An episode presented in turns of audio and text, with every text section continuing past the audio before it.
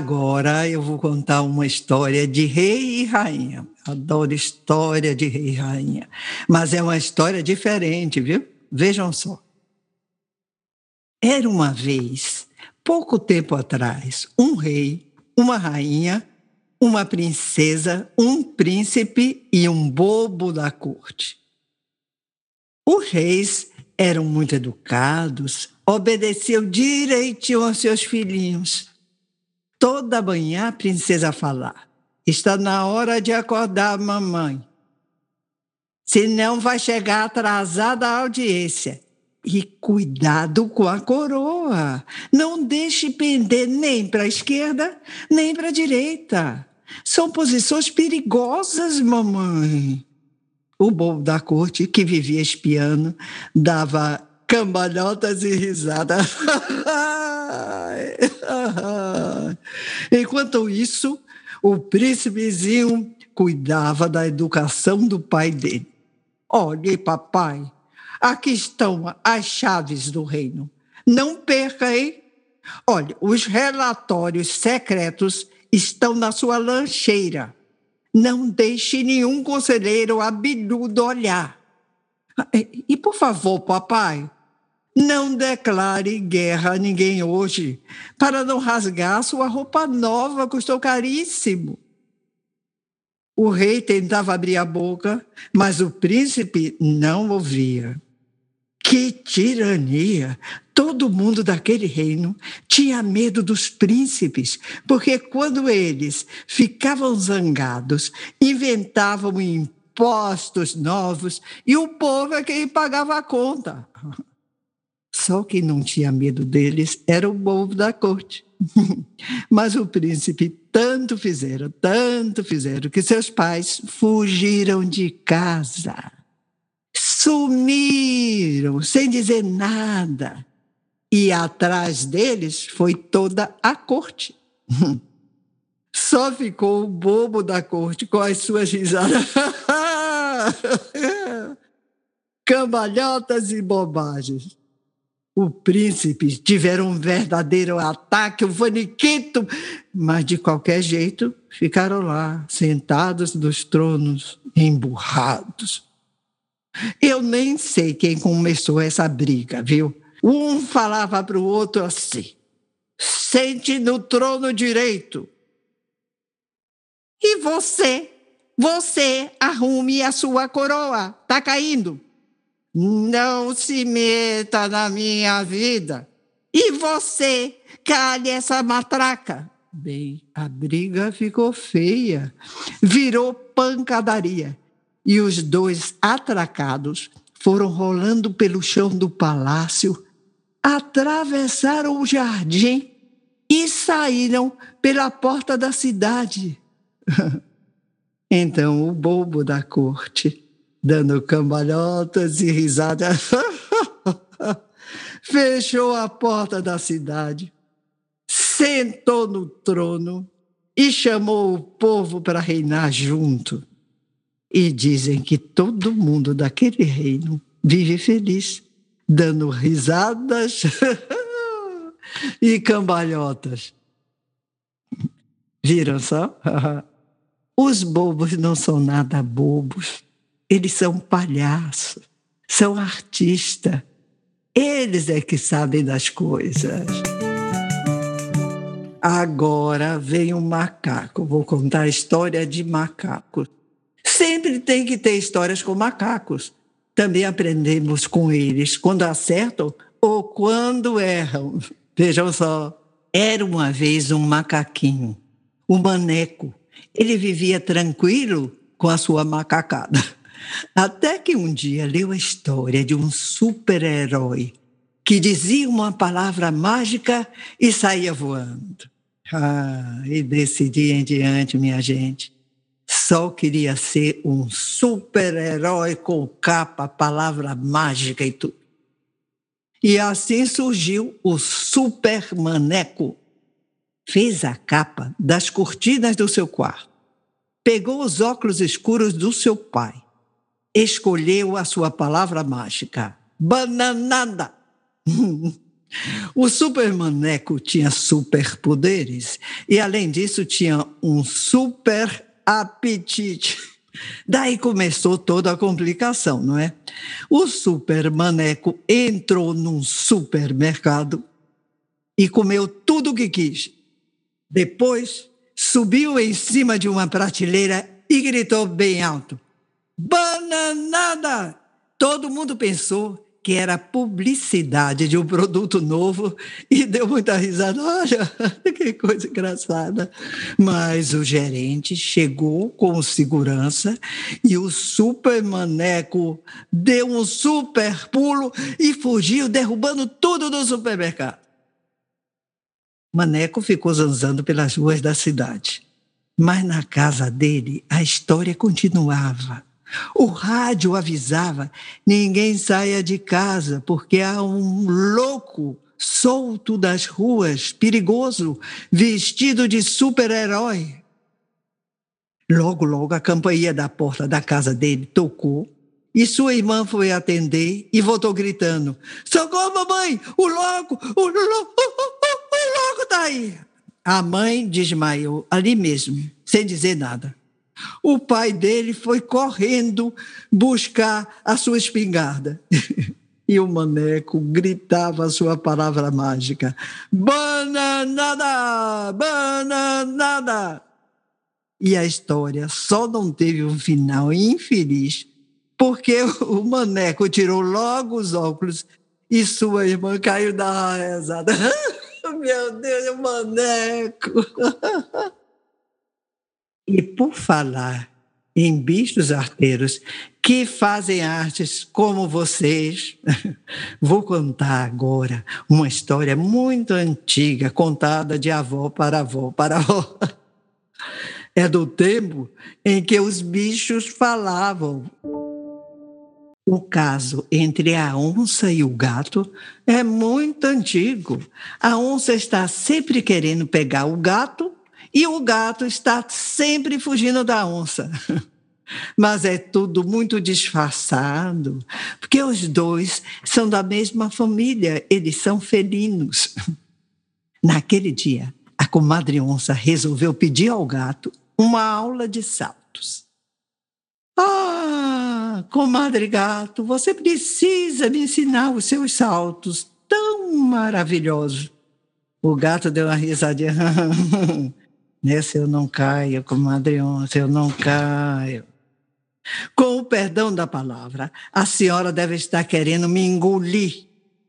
A onça fez um ar de ofendido. Imagina se eu sou capaz disso, imagina. Depois o senhor só tem pele e osso. Não faz o meu tipo. É muito magrinho para o meu gosto. Além disso, somos da mesma família, ora e o gato resolveu dar aulas de saltos a um.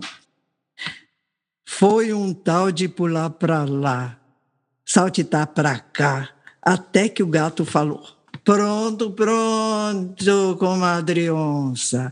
Agora a senhora já está formada, sabe de cor todos os pulos secretos dos gatos. E a onça, muito satisfeita, respondeu: Então eu vou fazer minha primeira demonstração. E foi pulando, pulando, pulando, até que pulou traiçoeiramente em cima do gato. Mas o gato deu um pulo fantástico e fugiu das garras dela. A onça, muito desaforada, reclamou. Esse pulo o senhor não me ensinou. O gato lá de longe gritou: Esse pulo estava guardado para fugir das suas garras, que eu não sou bobo. E agora, meninos, vamos para o céu e para as águas.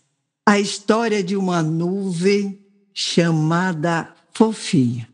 Nuvem menina, menininha, fofinha, fofinha, vivia brincando no céu, escorregando no arco-íris, mudando de cores com as estrelas e os cometinhas.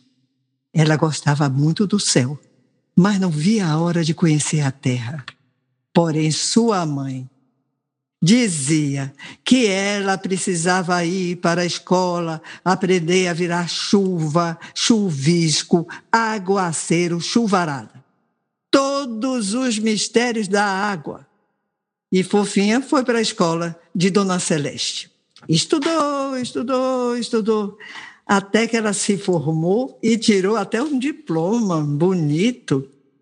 Num dia depois, que estava o céu muito escuro. Fofinha se despediu, ah, muito emocionada de sua mãe. Aí começou a virar chuva. Foi descendo devagar, devagar, e caiu numa grande fazenda. E tudo renasceu com a chuva de fofinha. A terra ficou cheirosa, as plantas verdes, os animais e o povo contente. Chuva, chuva.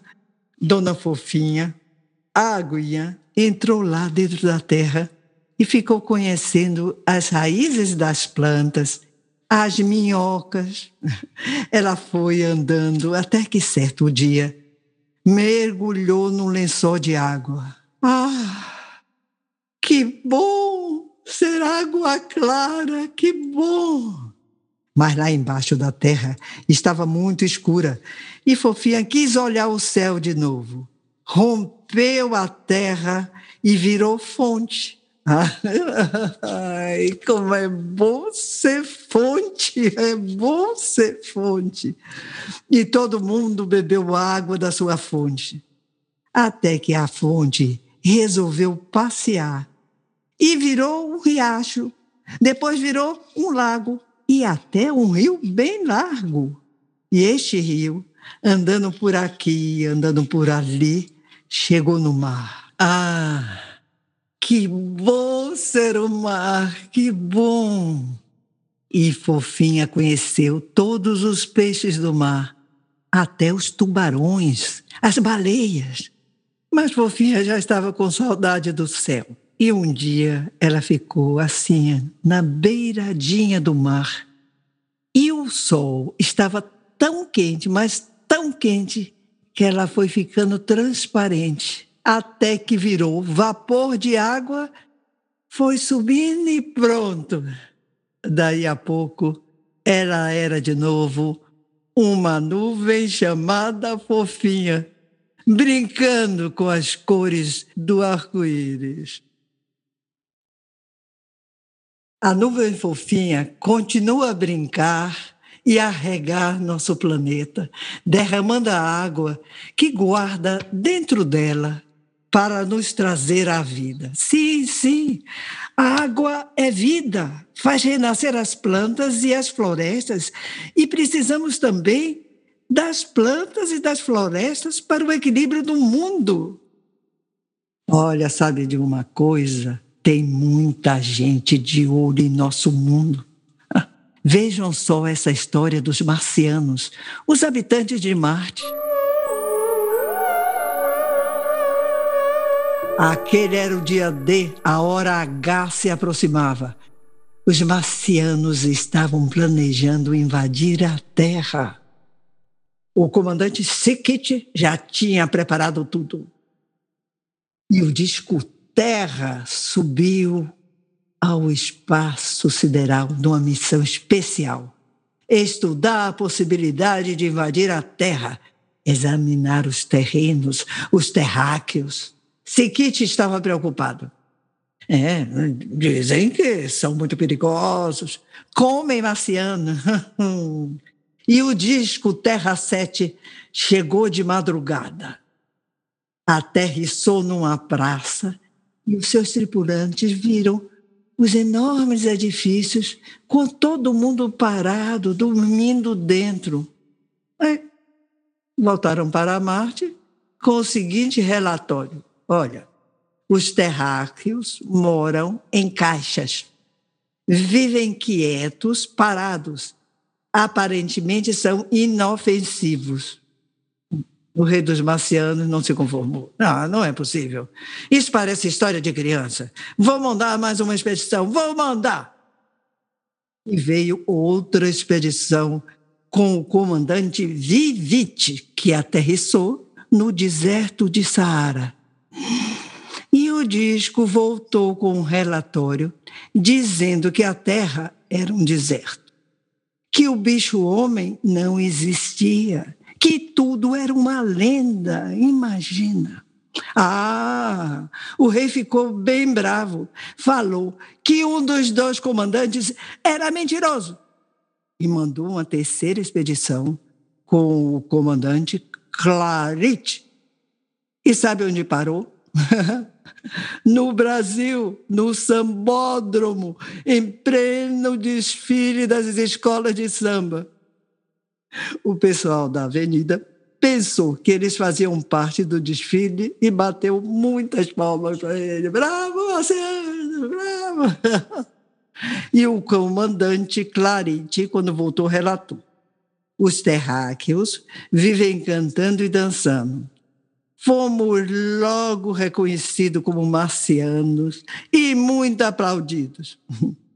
O rei dos marcianos ficou aborrecido e gritou com a voz muito forte: Esta história está mal contada. Invasão cancelada. Esta história está mal contada. Isso foi o que o rei disse sobre a história que os comandantes marcianos contaram para ele. Mas eu, vovó Candinha, eu contei bem contadinha essa história para vocês. Ela foi assim mesmo, como eu disse e repito.